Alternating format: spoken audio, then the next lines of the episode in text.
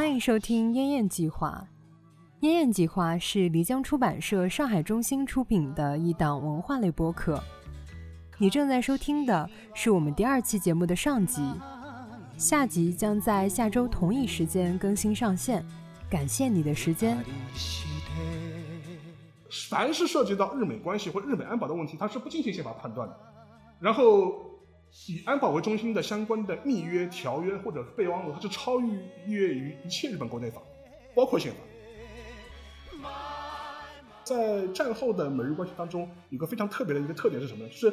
美国军方跟日本的政府的关系，实际上是早于美国政府跟美国日本政府之间的关系。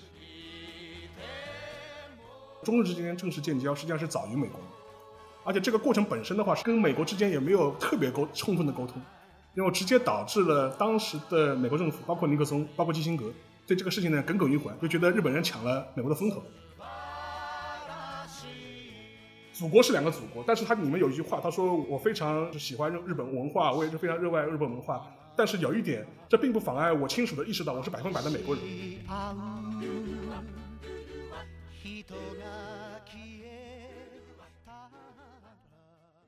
讲日美关系的话，首先肯定是要从这张照片讲起，就是麦克阿瑟跟昭和天皇的这张照片。因为这张照片它有一个非常强烈的隐喻感，是一个身高马大的麦克阿瑟，一个美国的一个太上皇，杰克克总司令，边上是一个很矮小的一个天皇的形象。这似乎也是预示着战后日美关系的这样一种两个国家和两个民族之间的这种隐喻啊。所以这张照片是一张历史照片，没有错，同时也是一个非常强的一个历史的隐喻。呃，在此之后的话，整个一个过程的话，似乎在这个照片上都能找到一些呃历史的一些原点。实际上讲到呃战后日美关系的话，我们都知道麦克阿瑟他是 GHQ 的总司令，所以 GHQ 也也是联合国军总司令部嘛。然后这样一个机构的名字大家可以想象一下，它是叫联合国军总司令部，它并不是叫美国占领军总司令部。因为实际上，在二战之后，日本无条件投降，美国对日本的占领是以联合国的名义进行的，它不是以美军的名义进行的。所以说，在整个一个战后的过程中，尤其是从一九四五年到五零年初的这个时间点，呃，对于当时的日美关系来说，呃，面临一种非常诡异的这种状况，就是联合国占领为什么就突然变成了一个美军占领？这两者之间的蜕变或者一个转换过程是怎么样完成的？这可能就是说是在这本书里面，他希望去探究的一点。呃，这位作者石博宏志呢，他自己是一个调查记者，然后他基于他自己的兴趣和一些关注点，然后去翻阅了大量的一些涉及到日美关系原初的一些档案资料，然后通过这些档案资料做了一些相关的一些法理上的一些梳理。这个 PPT 里面其实也看到，我的左手边这一位其实就是杜勒斯。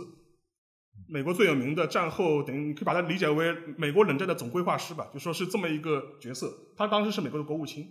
然后他当时的话对美国的对日的占领，呃，提出了很多他自己的一些想法，然后某种程度上来说也形塑了战后日美关系的一些总的一个基调。呃，你可以把这个总的基调理解成一种同盟或者从属的关系。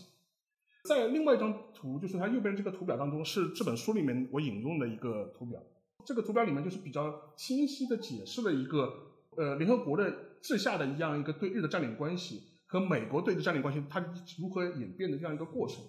当然也涉及到比如说联合国安理会、美日安保条约、联合国军的一些呃驻军的特别协定，以及联合国军为什么会等于等于美军这样一个过程，在这当中也陆陆续续会展开。这也是我们这样一个分享当中会慢慢慢会讨论的一些话题。首先的话，给大家看两个东西吧。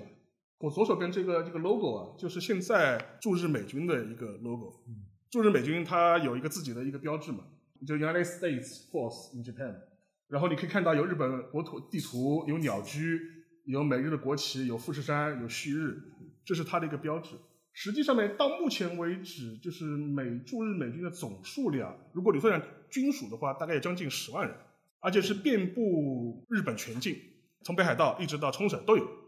然后当然冲绳最多了，我们后面可能也会提到。然后我右手边这样一个文件的话，实际上是当时的吉吉田茂政府跟驻日美军呃之间的一个备忘录式的一个协定。大家可以注意一点，在这本书里他一再强调，我们也都知道，其实美军在全世界各地都有他的驻军。在远东的话，更熟悉的话，除了日本之外就是韩国。韩国也有驻韩美军，驻韩美军数量也非常多。哎，但是驻日美军跟驻韩美军之间其实有一个很大的一个区别，区别是什么呢？美韩之间是有正式的同相关驻军的条约的，它是一个外交条约，这是个正式条约。但是美日之间某种程度来说是缺乏这种条约的法律文书的，更多都是一些备忘录或者密约的形式来定。当然有那个美日安保条约，那是另外一回事情。但是在这个时间点的时候是没有的。完全是吉田茂政府跟美军的指挥官或将领之间形成了一种政治上的默契。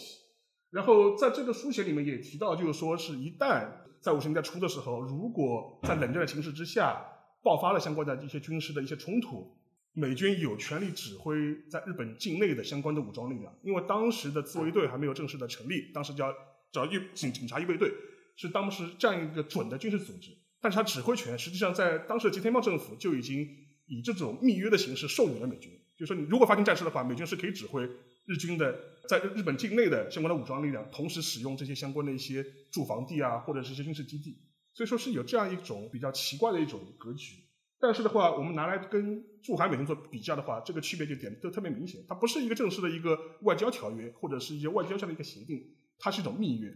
这种密约的形式的话，也是贯穿了战后的日美关系。而且形塑了一个双方的一种权力的地位，然后后面的话就是我可能会就提到一个事件，这也是这本书里面也提到过的一个事件，就是沙川事件。因为我们都知道，在二十世纪六十年代初的时候，当时在日本爆发过很强呃一个非常激烈的社会运动，就是安保斗争。所谓的安保斗争，或者你可以把它理解为反安保斗争，就是说是因为当时在一九六零年的时候，当时的日美安保条约要进行第二次的改定，因为在五十年的时候已经签过一次，十年到期了嘛。让当时的日本的国内民众对这个条约的反感情绪非常的强烈，甚至引发了上百万人次的全国各地的民众上街抗议，就说我们不想跟美国人签这样一个安保的改定条约，因为为什么呢？因为在当时的冷战的这样一个氛围之下，有可能会把日本重新拖入这样一个战争的泥沼当中去。所以，因为很多日本人他觉得我经历过二战之后，我不想再掺和这些事情。但是在当时这样一个背景之下。呃，日美政府还是强行的推动这样一个事件。这个事件呢，其实在中文世界里谈论的比较多，很多的一些涉及到战后日本历史的一些教科书啊，或者一些呃课程里面也都会提到安保斗争。但是沙川事件呢，发生的更早，它是发生在一九五九年初的时候。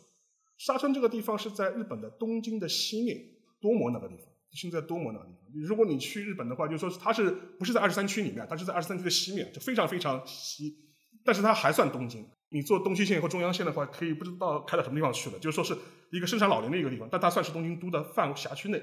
当时现在很漂亮，现在很漂亮，对吧？嗯。现在它是多摩地区的那个新开发的这个城市。嗯。然后的话，呃，当时的话，在一九五九年，在多摩的这沙川这个地方呢，就发生了一个美军基地的征地事件。因为当时的美军基地它要扩建自己的相关的一个范围，当时就跟当地的民众发生这种冲突了。然后民众嘛，当一个人是搞社会运动的抗议、抗上街的，这就是造反；另一个嘛就去走司法途径，就去相关的地方裁判所，就是说法院提起相关的告诉。后来这个过程呢就非常有意思，当时地方法院是判处，就是说是美军扩建这个事情或者美军基地的事情是违背了当时的日本的和平宪法第九条的。这个判决就非常的震撼，震撼是在什么地方呢？因为我们都知道。一九四五年之后，日本通过了所谓的和平宪法，然后以和平宪法最核心的东西查的就第九条。然后当时的地方法院，他根据这个第九条，认为我们允许美军在日本境内设基地这个事情本身就是违宪的，是违背和平宪法。这个判决一出的话，就炸就炸裂了嘛，就是你可以想象一下，等于说你彻底动摇了驻日美军基地的合法性了。所以这个事情本身的话，引发了非常大的政治上的一些轩然大波。更何况一九五九年这个时间点，眼下当时就面临着安保条约的改定。而且当时在五十年代这个时间点的话，冷战也进入了一个如火如荼的新高潮。在这个时间点，对当时的美美军来说，我既要加强我在远东的军事部署，来监视苏联和监视当时的新中国，我怎么可能就是说把我的把我的那个驻日美军全部撤走呢？你这个判你这个判决本身是有问题的。所以当时就美国发动了大规模的这种政治攻势和外交攻势，给日本当时的政府施加了非常大的压力。所以说这个事情，第一点，你必须第一时间上诉，马上打到日本的最高法院。你这是最高裁去打这个官司，这个官司的初审是地方裁判是在一九五九年初的时候判的，然后在一九五九年九月份的时候，最高裁就就给了一个最终判决，认为不危险，不存在宪法争议问题。呃，这个事情的话，第一点的话，我们我们如果了解一些司法的一些相关程序的话，你会知道，在最高裁上诉是一个非常漫长的一个过程，一般来说不会拖的，会这么快给出个结论的。但是之所以在一年之内、几个月之内就很快的给出了一个最高裁，给出了结论，背后当然是有美国人的一些政治上的压力，而且实际上面当时的美国的驻日大使，呃，他也叫麦克阿瑟，他是麦克阿瑟五星上将的侄子，所以他们是一个家族的，当时他也叫麦克阿瑟。呃，他是美国的驻日大使，当时他直接是给日本政府、给日本外务省下达了这种指令，说你们一定要把这个案件，就是在去最高裁的时候给一个妥善的判决，不能就是违背呃驻日美军的现实那个事实上的一个现实。当时甚至在外务省的牵线之下，这就这本书里也提到过，直接把当时的最高法院的长官直接叫到了美国大使馆的办公室，然后耳提面命说一定要你一定要这样判，对吧？手把手教你怎么判这个事情。所以说这个事情的话，实际上最后就得出这样一个结论，我们也可以想象嘛，肯定是不违宪的，不存在宪法争议。这个事件的判决，其实某种程度上来说，按照这本书的作者施部弘志他的一个看法，实际上面就改变了日本国内的一个法律的基本格局，也就是右上角的这张。因为按照我们一般的认知，一般国家内宪法是处于最高位的。宪法之下是相关的一些呃国内法或者一些对外的条约，但你国际条约虽然我们一般认为国际法地位高于国内法，但是但是宪法肯定是处于一个最高位的，你不可能说我签个这种条约我是违背我的宪法的。但是经过这个条约之后，整个一个法律的一个权威层级被改变了，就会变成了就说是凡是涉及到日美关系或日美安保的问题，它是不进行宪法判断的。以安保为中心的相关的密约、条约或者备忘录，它是超越于一切日本国内法，包括宪法。它就变成这样一个金字塔结构，这个结构的话，实际上面就是决定了沙川判决之后的，呃，日本国内处理对日问题的一些政治上的、政治上或者法律上的一些判断了。所以这个事情也是一个比较有鲜明的一个事件。然后我们的作者师部弘志呢，也是在他这本书里面也是花了专门的章节在讨论这样一个问题。七十五、七十六。所以说这个事情本身的话，我觉得是一个非常好的一个切入点，能够来观察一下日美关系的这样一个权力结构的一个事实是什么样子。这个就是六零年代以后改定的，当时签署的那个日美安保条约这样一个文本的这样原原件的一样一个照片啊。我们看到了岸信介对吧？岸信介就是说安倍晋三的外公的，安倍晋三的外公。然后当然他因为这个事情承受了很大的政治压力，也在签署之后很快也也就宣布下台了，然后换成了后面的总理就是那个是池田勇人。呃，所以说经过这样一个简单的讲述之后呢，我们大概对当时的呃美日之间的一种权力结构，或者对他们一种外交关系的这种实质呢，有了一个大概的概念。然后同时呢，我这也是引入他书中的他的一个表格，呃，他当中他描绘了一个机构叫做日美合合作委员会，它叫合同委员会，就是合作委员会。这个委员会实际上面是美国的驻日美军的军方跟日本政府之间的一个协调机构。注意啊，是美国军方，它不是美国政府。然后这也是我们谈战后日美关美日关系的这样一个比较奇怪的这样一点，因为我们谈到任何一个国家的双边关系的时候，都会讲到哎双边政府的关系嘛。哎，但是在战后的美日关系当中，有个非常特别的一个特点是什么呢？就是美国军方跟日本的政府的关系，实际上是早于美国政府跟美国日本政府之间的关系。这也是因为是一个战争占领的格局嘛。一九四五年最先进去的时候是。麦克阿瑟代表的 GHQ 的，实际上就是美国的军方嘛，他在控制改造日本的所谓的战后的一些社会改造。然后还有一个比较典型的例子，就是战后的美国驻日大使，他进入日本的时候，实际上也是晚于 GHQ 的。这一点的话是一个非常奇怪的这样一个特点。然后这样一个特点的话，在这个日美合作委员会上体现特别明显。插一句，嗯，美国的历任总统到了日本，先去 美军驻驻日本的横田基地，横田基地，横田基地。所以这个后面我们也会提到这个事情。所以说，在这个表格当中，我们可以看到，就是每一个层级的相关领域的驻日美的军官，就对应一个日本省厅的相关的负责的干部，他可能是一个司局级的这样一个干部，跟他对接。然后相关的一些合作关系，一些牵牵呃牵扯到驻日美军的基地、驻日美军的运输、驻日美军的后勤保障、驻日美军的训演练相关的所有的一些信息。都是通过这样一个委员会进行沟通的，然后进行协调的。然后的话，实际上这个机构本身其实对于美国的很多文官政府来说，也是一个非常奇怪的这样一种机构。到目前为止，这个委员会还在运作。呃，它基本上是每一次开会的时候，每个月开会的时候，它是分日本主导还是美国主导啊？今天是十月份啊，十月份主导是在日本主导的，那就会在日本的外务省开啊，所有的官员去外务省开。如果十一月份是美军主导，所有美所有人都到美军基地去开，然后是在东在美什么地方？是在呃东京麻布的那个山新山王美军基美军基地。麻布这个地方，大家如果去过东京的话，应该有个概念，它是一个非常非常市中心的地方，当当的当当，就是说当当的当当。然后在那地方是有一个美军基地的。然后每次如果是美军主导会议的时候，就是美军基地从坐直升飞机哗就飞到麻麻布去，然后是跟日本的这帮官僚对接开这样的会。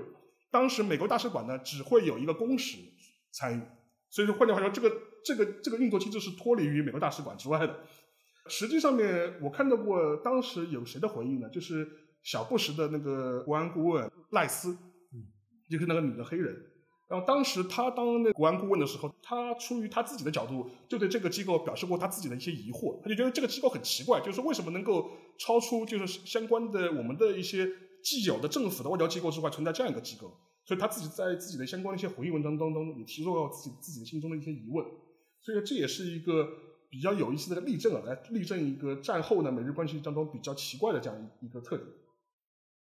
呃，后面的话就是前面那个王老师也提到的那个恒天基地这一块啊，就是说这一块的话，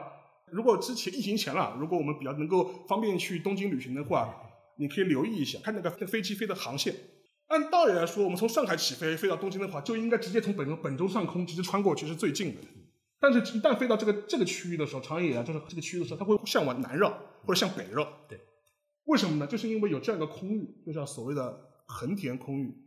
横田空域这个范围非常大，实际上它虽然说是说东京西面的横田这个区域，但是它实际覆盖面积的话是贯穿整个本州本州岛的，从南到北整个横断的，是个横断的。呃，如果看这张图的话，也是这张书里的地图，就说是你可以把它看到横田空域的话，直接推进到那个东京的中野。哪怕它这个地方实际上已经离市中心很近了，就是离早稻田很近了，就是说是你过两趟站就基本上到就到九九段下了，就是很近很近了。这个区域都是横田空域，什么概念呢？这个这个空域属于美军的横田空军基地的，横田空军基地也是美军在日本最大的空军基地。这个基地战前是日是日军的基地了，战后面就被被美军给征收了。目前为止，倒也是美军使用的空军基地。这个基地上空的这样一个区域，我左边这张图里所有翻开的区域，都是属于美军专属的空域。换句话，什么概念呢？这个区域有任何飞行器要经过，必须征得美军的同意。你甚至可以这样认为，就日本政府对这个区域、这个空域是没有主权的。日本的民航机要通过的话，必须提前申请。反之。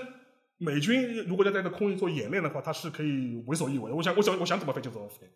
所以说，为什么我们的民航机，无论你是搭中国的民航还是日本的民航，都要绕，就是要绕开这个空域，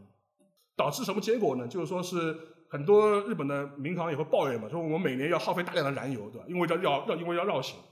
浪费我们大量的那个那个汽油费、燃油费。然后我们都知道，那个本来之前东京奥运会嘛，二零年东京奥运会的时候。曾经因为不知道有疫情嘛，当时的日本政府还希望向美军通申请拓展几条航路给日本的航空公司，因为他们当时预计飞机会非常多，所以说希望能够给更多的航路。当然后来因为有疫情，也不存在这个也不算这个事情。但是就你能看出来，这样的空域实际上面对日本的影响，而且类似的空域其实不止横田空域，也是横跨了日本的全境。举几个例子，就是在日本的中国地区啊，就是在山口县那个地方，有所谓的岩国空域。它是也是涵盖日本的中国地区啊，然后一直到四国这样一个区域，然后至于那个冲绳就不用谈了，整个冲绳都是美军的空域，整个冲绳就是美国军的空域。后面我们可能也会提到类似的相关的一些话题。然后最左边这张图的话，也是提到了美军它一些优先的航线，它自己有专属权优先的航线。所以说，呃，在这本书的刚开头的两章，呃，世部弘止就花了非常大的多的篇幅。去讲述了美国人对这空域的实际管制和实际控制的这样一种现实。这个现实某种程度来说，对很多日本人来说，也是一个不甚了解或者是逐渐被淡忘的一个事实。你可以把它理解为一个房间里的大象的，就是房间里的大象，这东西在，而且对你实际生活确实有确实的影响。但是你不提的时候，有的时候你会不意识到。所以说，像世部控制他写这本书的很很大的目的，就是想唤醒日本普通民众对这个事情的关注和重视。我不知道王老师就是就是，尤其讲航天空域这个地点的话，我觉得我们如果去日本比较多的话，应该感触都蛮深的。在日本啊，我也经常去坐新干线呢，想看富士山很容易；坐飞机想看富士山很困难。按道理来说是很容易就能够看到富士山的，但是日本确实有日本航空啊、全日空啊，它也可以申请航路，但是其实是航路是很少的。像我们经常能够看到日本人元旦那一天会坐飞机，能看到富士山这个玉来光是吧？对。呃，就是平时这种机会是很少的，就是这种常识里面，它可能后面隐藏的很多东西，包括后面，呃，可能现在我们想坐飞机去羽田是很困难的，基本上都要去横呃那个成田。成田机场建造其实很重要的一个背景就是东京西边的这个空域不在日本政府控制范围内。所以成田机场，当然成田机场后面也牵涉了很多问题啊，就是呃，其实后面很重要的一点就是这个羽田周边基本上全部都是在美国的空域控制下，而且它这个距离大家也可以看一下，你说延国基地什么七千、八千、九千米都不是问题，飞机可以在上面嘛，飞机可以飞到一万多，那这个就是很大的一个问题。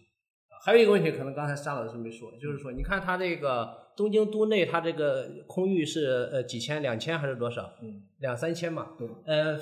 其实飞机可以可以早点降落，早点降落，你就一直在一直在一千米、两千米的那个那个高度去飞的话没有问题，但是再高的话就有问题，就是这个高度的那个层级的不一样，对吧？啊，大大概是这样一个问题，就是也可以从北边下来。对。问题是你得你得提前，可能要提前三十分钟就要降就要降落到那个本来不应该降落到那个高度。咱们大家坐飞机应该知道，你三十分钟可能才刚刚的开始开始降降降到七千八千，但是呢，那个时候可能在日本坐飞机，如果是从北边过来的话，可能就要很早就要降落到比较危险的高度。而且日本老百姓平时经常吐槽太吵。啊，我之前看过一篇这个一个小文章，就是说。日本老百姓就是希望能够美军呢能够把这个空域高度啊给它提得再高一点，大家可以降落的时候可以更平缓一点的降落。老百姓呢对这个这种噪音的影响也小一些，但是好像这个事情也是无果而终了。对，因为它类似前面王老师提到那个降落高度的问题，其实作者在这本书里面引引引了另外一个例子，就是那个冲绳。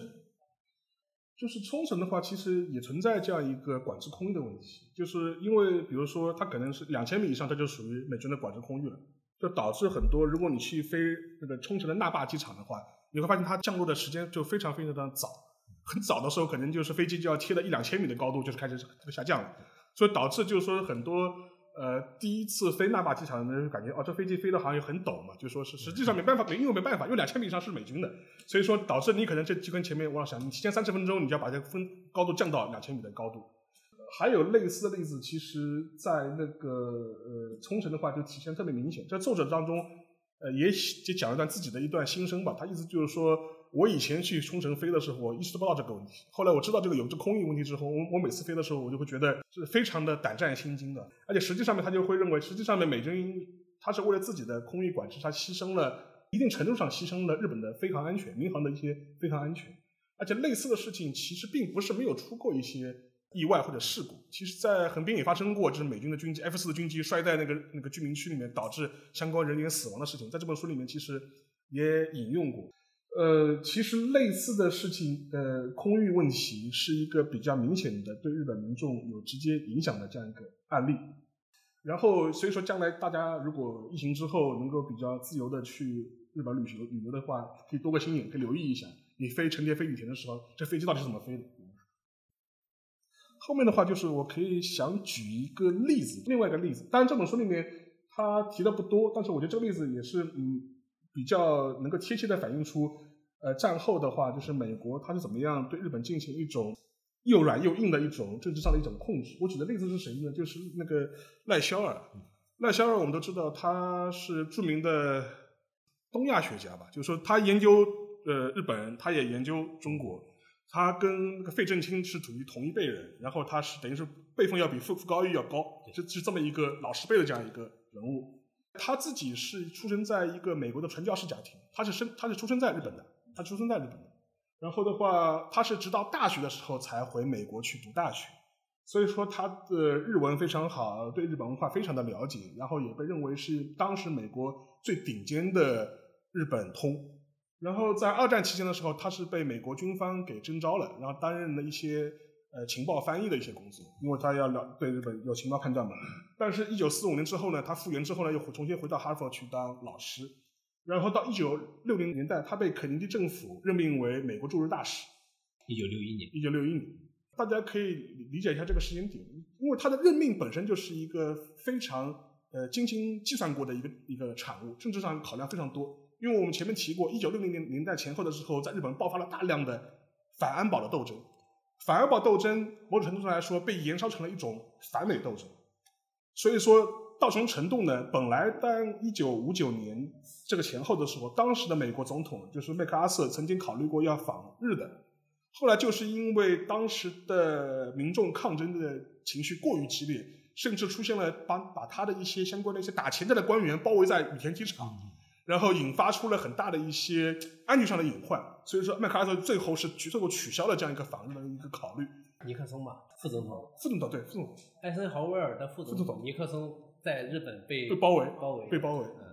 所以说这个事情本身的话，就引发了非常大的一些政治上的一些风波。然后换到了美国政权交替，尼克松政权上台之后呢，考虑到我们是不是要采取一种另外的方式来处理对日的问题，所以说在这样一种情景之下，他们就选择了赖肖尔出任美国驻日大使。他的背景其实很不一样，因为我前面提过，他是个日本通，然后他对日本非常的了解，选择这么一个人人物来当驻日大使，实际上是有一种想缓和日本民众的这种反美情绪的这种考虑。同时，他的夫人也是个日本人。他当时的夫人叫那个松方春，是日本的这种政坛元老，也当过首相的松方正义的孙女吧？我记得是孙女，应该是孙女。所以说，你看看出来没？这么一个人啊，他是个他是日本通，会讲日语，然后呃，夫人也是日本人，来当你的驻日大使，你们肯定很欢迎，的？而且相对来说形形象来说比较柔软，他是一个比较好的，能够能够争取日本民心的这样一个大使的人选。而且实际上面赖萧尔去任内也发挥了这样一个作用。他跟之前的历任的美国驻日大使都不一样。第一点，他是第一个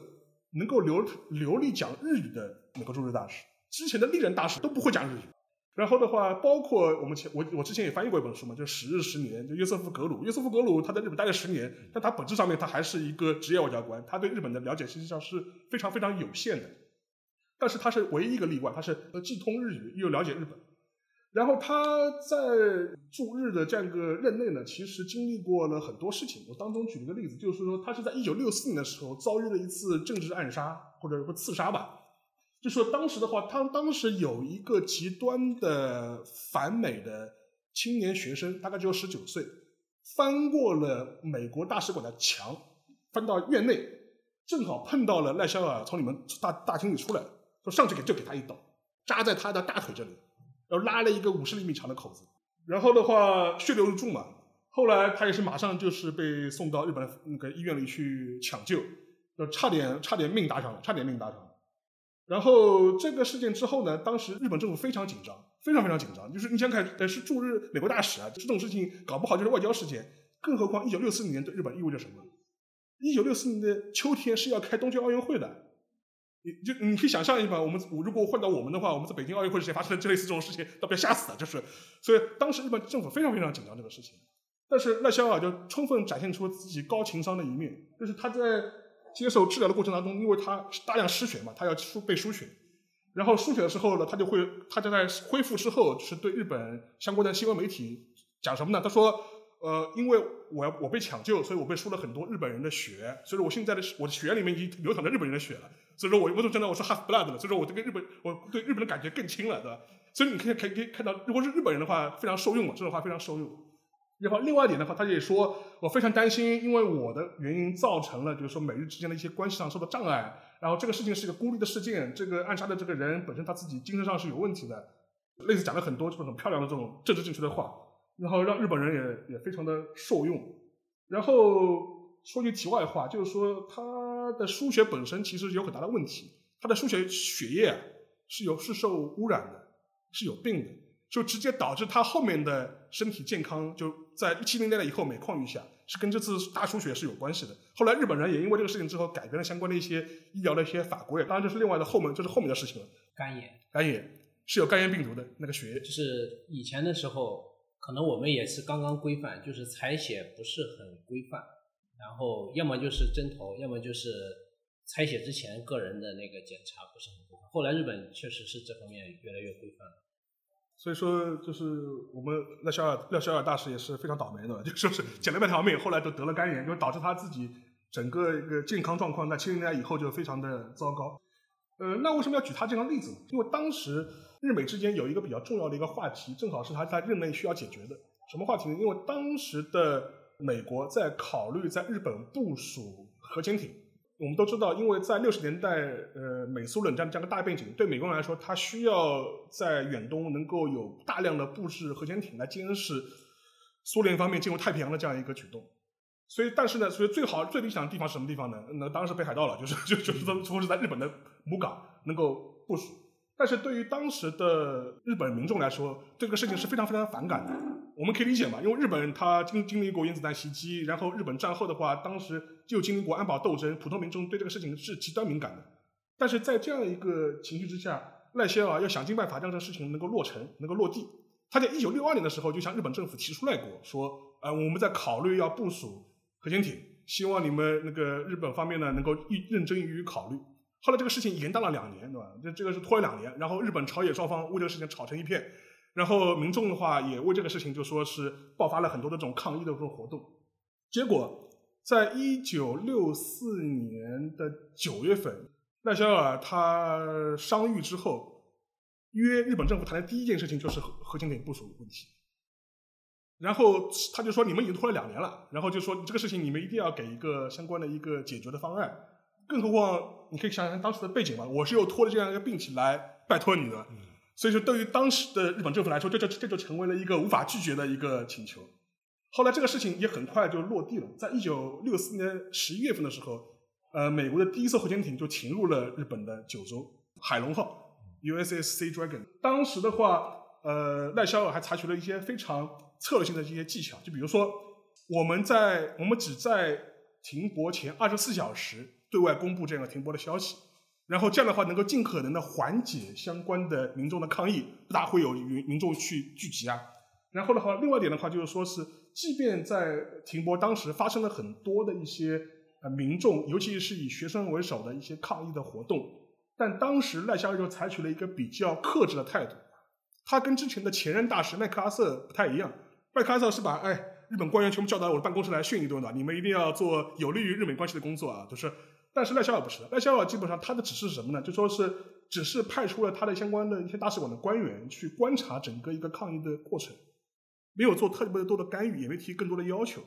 但然后呢，当时他有一个报告，事后很有兴致，但是他的一个外交部的官员就会说，大使馆的官员就会说，就我们发现抗议基本上还是以学生为主，基本上还是大学生为主。后来赖肖尔的判断就是说是只要是学生为主，我们就不足为惧的，就是只要是。广大的工薪阶层或者是市民阶层没有起来，如果只是学生闹事，就让他们闹吧。就说是，反正就是说，学生们都是都是这样子的。当时美国六十年代，我们也可以想象嘛。所以说，就采取了一个比较怀柔或者克制的态度来面对这个事情。而且当时赖肖也有一个判断，他他就认为，其实日本民众对核潜艇的反感是担心，呃，核潜艇部署之后可能会有一些，呃，导致一些核辐射或者是一些核泄漏，或者是引发一些战争的危险。但是只要我们停的次数够多。他们就会脱敏，对吧？就就就就会脱敏。最开始的时候，我们可能三个月停一次，过一年我们一个月停一次，对吧？后面，然后后面的话，我们一个一个一个礼拜一个礼拜停一次。后来确实是这样子，确实是这样子。就是我左边这张图的话，就是去年二一年的时候，是美国的核潜艇第四百次停进那个佐世保港。到第一次停进去的时候，还有人去抗议，学生会云集在门口抗议。到了第四百次的时候，已经没有人关心这个事情了。而且实际上面，到了六八年的时候，美国的核子核动力的。呃，航空母舰也停进了佐世保港或者和休克港，你都开进去了，你都没有问题。所以说，从这一点角角度来说，你也能看出来，就赖肖尔他作为一个学者啊，或者是他作为这样一个人物的话，他的一个厉害的地方，就是他知道怎么样通过这种他的方式来达成美国的一些政治上的一个诉求。最近的话，国内也出了他的回忆录嘛，《我的两个祖国》。然后当当时他们有媒体来找我写一个书介或者书评上来的文文章，我看完之后他他说，祖国是两个祖国，但是他里面有一句话，他说我非常喜欢日本文化，我也是非常热爱日本文化，但是有一点，这并不妨碍我清楚的意识到我是百分百的美国人，这一点，所以这一点的话，其实在廖晓身上体现的就特别明显，这也是一个非常鲜明的例子。但是的话，这也能看出来，这也是一另外一种战后的美国的一种，除了军方特别硬的方式之外，我还用特别软的方式来控制你。来影响你，来导致你一些政治决策有利于我。吴老师有什么感想吗？不是，刚才您那个沙老师就是提这个问题的时候啊，我刚才顺便也查了一下，嗯，因为日本呢，它有一个非核三原则，对，这个核潜艇算吗？如果按照日本政府的解释，那应该是不是的。但是这个就有很大的一个自相矛盾的地方。当然，日本历史上自相矛盾的地方很多。关于这个核潜艇进入日本，特别是无核三原则明确了之后，美军的核潜艇或者说疑似核潜艇，呃，进入日本之后，这个日本政府是什么样的一个立场？其实当时国会议员啊都跟日本政府质疑过，用咱们现在咱全国人大的说法就是提案，只要有提案就必须得回复嘛。然后日本政府呃的回复，我刚才还专门的查了一下，说什么呢？说是第一呢，我们不知道美国的这个核潜艇，说是核潜艇，说不定里里面有可能没有核，所以说呢，这个东西我不知道，这是一个问题啊，这是回答的。第二个呢，就是说除了美国之外，如果说是英国或者说其他国家的这个核潜艇，如果是有进入到日本的话怎么办？然后回答的说是日呃，我这这里具体是一个是英国嘛，是日英两国政府。呃，来交涉，呃，具体内容不能公开，所以说呢，这个就搞得一个非常暧昧的一个无核三原则，而且可笑的是呢，这个提出无核三原则的佐藤荣作还获得了诺贝尔和平奖，和平奖，对，啊，就是因为他提出了这个无核三原则，而且稍微解释一下无核三原则，就是不制造、不持有、不运入，那么这个核潜艇进来呢，肯定是属于运入了，啊，所以所谓日本人的脱敏这个问题，我我特别赞同刚才沙老师所说。因为战后以来侵犯日本领空最多的其实是苏联和俄罗斯，但是日本媒体天天揪着中国什么什么有可能要侵犯日本领空啊，或者说那个这个防空识别圈，呃，日本媒体现在基本上很少报俄罗斯侵犯日本领空或者防空识别圈的。我查了一下，俄罗斯和苏联战后侵犯日本领空啊，他们所宣称的领空啊是四十三次，中国呢是三次，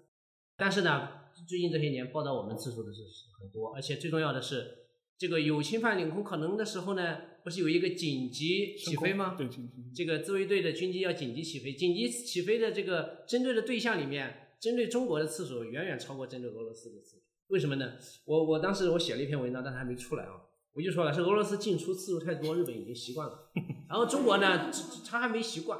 而且我们还跟他有钓鱼岛争端什么问题。所以接着刚才沙老师的这个说法，就是我就说了，我们多多多去几次，去习惯了，可能他就因为你去一两次、三四次，他他媒体会天天报，然后规律性嘛，隔隔一天去一次啊，对吧？单号去，双号回来那种，他可能就就就就有可能会这个问题上就不会那么敏感。但前提是钓鱼岛是有争端的。我觉得这补充的非常好，因为我想到另外一个例子，就是我们都知道七十年七十年代的时候，七十年代末的时候。发生过一次那个苏二十五就是突防日本，然后降落在 北海道机场的这样一个事件嘛。这个事情当时也是弄得非常的大，你可以想象嘛，你可以是讲讲起来，我我们这么日本防空多么多么好，对吧？但是那个苏联的军机可以大摇大摆，就是直接突防你日本的防空圈的，降降落在你的日本机场。当然这也是个题外话，但是整个一个过程的话，就是说前面以那个赖肖尔这个核部署为例的话，因为实际上面不光是核潜艇。实际上面一直有很多的相关的一些信息或者这些报道，就是美军在日本确实是储藏、部署或者是运输过核武器的，原子弹就是这核弹头的武器，在日本是有是有过的。而且最近就是共同社有一篇报道，我觉得非常非常有意有意思，它是一个解密的一个档案，就是说什么档案呢？在一九七零年年的时候，当时美军曾经要求日本政府修改和放宽。关于核辐射的一些检测的一些标准，因为它的一些核潜艇有可能会停泊在冲绳的相关的一些港口城区域嘛。当时的日本的环境省，它可能是有一个比较严格的一个检测标准，一些，比如说辐射的一些一些剂量啊，它会检测标准。当时是美国方面直接要求日本你放宽这个标准，因为便于我的那个核潜艇能够部署，或者是核动力的一些舰只能够部署。这个事情是今年夏天的时候，当然共同社有一篇报道，非常非常有意思，你能呼应一下我们今天这样一个主题啊？呃，后面的话就说是也是举一个例子，当然这个事件本洛克希德事件，这个事件本身的话，当然在这这本书里面提的不多，但是的话，我觉得有是一个比较好的一个例子来理解一些比较复杂的美日美日之间的一些政治上的一些纠葛。呃，因为这个事件本身呢，呃，实际上如果你熟悉日本战后政治史的话，这是一个比较著名的一个事件，就是一九七就是一九一九七二年的时候呢，当时洛克希德马丁公司啊，就是美国最著名的军工企业。以行贿的方式向田中角荣就说支付了这行贿金，大概是五亿日元左右。然后希希望当时的说法是说，希望他他他在民航客机的采购过嗯过程当中呢，给予一些照顾，给予一些照顾。然后这笔钱呢，实际上面是透是透过当时日本的一些商事公司来递出的。然后总个金额呢，大概是五亿日元左右。因为当时的话就说是。呃，这个订单呢是为全日空下一代的民航客机而做的这样一个订单。后来这个事情呢曝光呢是在那个一九七五年的十一月份的时候。那个时候呢，当时美国参议院有一个参议员叫丘奇，他就建立一个委员会叫丘奇委员会，这针对当时的美国的对境外的一些政要的一些非法的利益输送进行了一个调查。那么在这调查过程当中呢，这个事情就被曝光了。然后七六年的二月份的时候，当时啊，日本地检地检啊特搜特搜部啊，就对那个田中角荣进行了相关的一些搜查行动。当然，特搜部很熟啊，就是已经以至于成为现在中国式的一个梗了，对吧？然后整个过程实际上面是非常的漫长，整个判决一直拖到一九九五年。对，当时田中角荣早早就已经去世了，早就已经去世了。然后田中角荣也因此就是说也退出了日本的自民党，但是他一直还是保留他自己生前一直保留他自己议员的身份。是这么一个过程，整个案件就是这么一个过程。呃，猛一听好像就是一个政治行贿事件嘛，不就是这么回事情嘛？这个美日关系有什么搭搭建的地方呢？后面可能会稍微展开聊一聊。我先讲那个秋季委员会，当时他这个委员会成立的目的，很大程度上来来说是美国政坛对尼克松的一种清算。因为尼克松因为什么事件下台之后呢？就说是围绕他的一些政治丑闻，呃，相关的一些政敌吧。就组织了一大堆的这种政治清算，秋季委员会的一个很大目的就是针对尼克松本人的一些政治问题进行一些政治上的清算，这是第一个，这是美国方面。然后日本方面其实也有同样这样，也有同样的一些背景，因为当时接替这种长荣的首相就是三木武夫，呃，当然他跟中国关系也比较密切了。然后当时三木武夫他在自民党党内是属于一个比较小的一个派系，所以说他非常希望能够借助那个秋季委员会铺露出来的一些资料。对田中派进行一个比较大的打打压，那这个过程的话，实际上面也能够延伸到呃自民党内部的一些权力结构的一些斗争的过程，当然这比较复杂。但是呢，有一点的话，我这里列了一些一个时间表，就是一九四四年十，就是最早的会有什么事件？尼克松下台。后来七四年十月份的时候，当时《文艺春秋》啊，就是当时一个记者叫立花龙，也是前两年刚刚去世的一个很著名的一个调查记者，他出了一个一篇文章，就揭露田中派的。金权政治的问题，实际上这个问题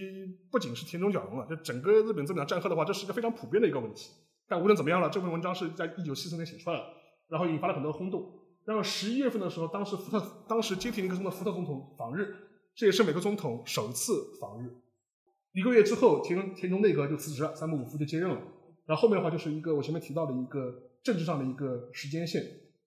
但是比较吊诡的事情是什么呢？因为洛克希德是那的反噬效应，导致当时的七六年底的日本众议院选举，自民党输掉了很多议席，直接导致三木武夫自己的下台。因为三木武夫本来是希望通过这个事情去打压一下田中派，结果没有想到导致选民对自民党的普遍观感不好，自民党还分裂了，自民党还分裂了，所以说就新自由俱乐部对，所以说直接导致三木五夫本人的下台，这是一个大致的一个政治的一个背景。之后有很多的一些调查记者或者一些相关的一些学者也做过一些相关的一些研究了，就是这个事件背后是不是有过另外一条暗线？当时的话，另外有一个相关的一个人，就是这位，就是这位阿玉士夫，他是一个日本黑白两道通吃的这样一个右派的一个大佬。战前的时候，他跟日本海军有非常密切的关系，倒卖物资啊、走私啊，这类事情这么做，做了很多。战后的话，他一直是。呃横跨日本的政坛和黑道两两端，似乎是一个能摆平一切、黑白通吃的这样一个幕后大佬式的这样一个人物。当时呢，就是洛克希德马丁公司的行贿呢，实际上有一大笔钱也是通过他去给日本的政要的。除了刚刚我们提到的，因为邱协会揭露出了五亿日元的这样一个行贿的金额之外，还有一笔更大规模的一笔资金，也是通过他去输送给包括田中角荣在内的一些其他的一些日本政要。呃，然后这个事情本身呢，后来在一九七五年、七六年的时候，他也因为这个事情受调查，但当时他的说法就是说，坚称是有逃税的问题，但他我始我始终不承认我说这个这笔钱我付给谁，就始终不说。后来发生过一些非常戏剧化的事情，就是有一个日本的一个极端右翼分子驾了一架飞机去撞他的房子，就是像神风特工队一样开着飞机去撞他的房子。他就认为，就说啊，你说我以为你是真右翼，发现你是假右翼的，你是为了自己捞钱的。他说你太不像话了。我说我要我要天我要天诛你，开一架飞机去撞他。当然这是一个非常戏剧性的事情，但他自己本人在这个事情当中没有死。但他之后的话，始终没有对外吐露出这笔钱到底是付给谁了。事后的话，很多人都会认为田中角荣事件当中被揭露的所谓五亿元的这个行贿的这个金额只是冰山的一角，而且真正的目的并不是民航客机问题，而是当时涉及到日本自自卫队的一些军机采购问题，这才是洛克希德马丁公司行贿的真正的目标，它不是为了民航。而且实际上事后采访了很多日本呃全日空的一些相关的一些负责的干部，他也会说，实际上面我们当时确定。马丁洛克希德的民航客机实际上是一个早就定好的事情，这个事情早就定好了。换句话说，真正的行贿目标是为了当时日本军机的一些下一代军机的发展问题。因为当时日本海日本自卫队当时要研发一种新的反潜机，因为当时日本自卫队担负的一个很大的战略任务，为美国人担的战略任务是干嘛呢？就是去找苏联人潜艇反潜嘛。当时曾经日本自卫队和日本的一些军工方面提出过一个想法，就是说我们要自主研发下一代的日本的反潜机。但是当时洛克希德马丁公司被认为就通过了这笔行贿和各种各样的政治上的方式，要力主日本政府打消这样一个决定。你要采购我们洛克希德马丁的飞机，什么飞机呢？就是非常有名的 P 三 C 的 P 三 C 这个飞机，我们中国人应该有印象，因为当年南海撞击的时候就是 P 就是 P 三 C，把王伟同志撞到海里去了就是 P 三 C。所以说，这个飞机其实当时已经是洛克希德马丁的一个比较新锐的、新锐的一个反潜机了。当时他就要极力推销给日本政府，说你一定要买这个飞机，你自己不要研发。这个很多人被认为是一个笼罩在洛克希德马丁事件背后的一个实质上的一个暗线。然后这个事情后来很多人也做过一些相关的回忆，比较典型的一个例子就是说是当时三木武夫的政治秘书，就海部俊树。海部俊树他自己也当过日本的首相嘛，也是最近刚刚去世。他也回忆过这个事情。实际上面，他说，就美国方面提供的一些相关的资料呢，呃，更多是局限于前者，就是五亿元这个行贿事情。对于之之后的一些军机的采购事情呢，就说是呃没有提供更多的一些资料。而且实际上，当时三木的主要的目标也是通过这个事情去打击田中角荣，对之后的一些这个军机采购的事情没有给予特别的关注。他说我不关心这个事情，反正你就就材料去让我攻击田中角荣就可以了。所以这也是海部俊树他自己晚年的时候回忆这段经历的时候，他也是承认的这样一个事件，他也自己也承认的。当时 NHK 去拍纪录片的时候也采访过他，所以说这就是一个比较有意思的这样一个例子。而且实际上面这个事情本身的话，也牵扯到尼克松跟田中角荣之间的一些政治上的一些谈判的一些角力的过程，因为当时要平衡美日的贸易逆差问题嘛。而且当时尼克松当时背后的大金主就是洛克希德马丁公司。当时的美国驻日大使就是之前的洛克希德马丁公司的副总裁，所以说如果把这些人事关系全部摊开看的话，你就发现整个权力关系是可以是可以连上的。而且实际上，日本当时最后也确实放弃了反潜机的国国产化的道路，而采购了 P 三 C，采购了 P 三 C。负面影响一直影响到今天。就现在日本的这个自主设计的大飞机，包括战斗机，其实都不行。对，为什么不行？它的黄金年代是七十年代、八十年代，黄金年代献给了美国，很多那个防卫装备制造，呃，七八十年代日本是经济最经济高速增长，然后这个甭管它泡沫还是不泡沫，它肯定是有钱。然后那个时候它错过了这个发展的机遇，其实很多时候是捆绑在了美国的军工企业的那个利益体，那个利益，我们叫利益集团嘛。对。所以呢，其实一直影响到现在，而且我们不能说可惜啊，就这肯定对日本来说不可惜啊。对对日本来说，他们就是很可惜的，就是错过了这个大飞机制造的黄金时代，然后再现在再赶，其实很难的。呃，因为这个三菱的三菱重工一直在研发这个 CRG，应该是对 Japan 那个机量，然后是本来说是几年前就应该交付了，现在还没交付，而且呢，现在它的研发规模一直在下下降。为什么？因为七十年代的时候，三菱重工是生产战斗机的，是帮美国生产，它只有那个许可证生产，叫 license production，对它自己没有自主的知识产权，所以大概就影响到现在了啊。是，呃，当然，洛克希德马丁的事件只是一个案例。另外的话，我稍微再讲两句题外话，就是田中角荣本人他自己跟美国之间的一些关系。我当时是看了一个回忆录，就说是小厂起义，他是当时是田中政府的一个像一个秘书秘书官一样这样一个角色。他前几年的时候在日经上面写过连载过自己的回忆录，当时当时有有就是很生动的描述秦中政府之间跟美国政府之间一些关系或者一些微妙的一些地方。因为实际上我们当时当知道，呃，美国尼克松吧抢先去了那个中国访问，当时日本人说 Japan passing 嘛，就是从日本头上飞过去，但日本人不知道，对吧？这个事情让给日本人很多很多的刺激。但之后的话，我们都知道，就是中日之间正式建交，实际上是早于美国的。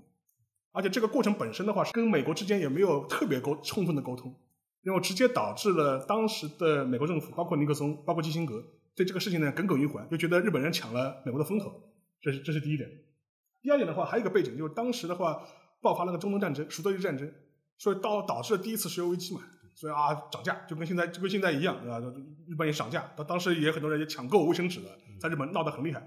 后来的话，当时田中角荣为了要稳定日本的能源供给，当时也是频繁的，就是说去中东访问啊，去中东穿梭外交，就是要保证中东的石油供给。这一点上来说，也有一点违背美国人当时的一些想法和意图，因为实际上面当时美国人肯定是站在以色列这边的嘛，肯定是站在以色列这边的，更何况基辛格是个犹太人的，那更他更更要站在以色列这边了。所以当时基辛格对这个事情就非常的不满，自己跑去中东，对吧？就为了保证自己的能源供应。所以这个事情某种程度上来说，呃，是触怒了基辛格，出现了基辛格。而且基辛格当时在那个七四年的时候也单独访访问过日本日本一次，结果跟田中角荣大吵一架，就为为这个事情大吵一架。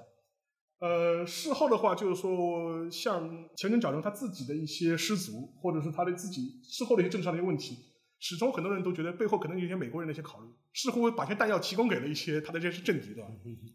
这也是一个阴，有人说是阴谋论了，但我某种程度上说，我觉得他也有他的一定道理。所以当时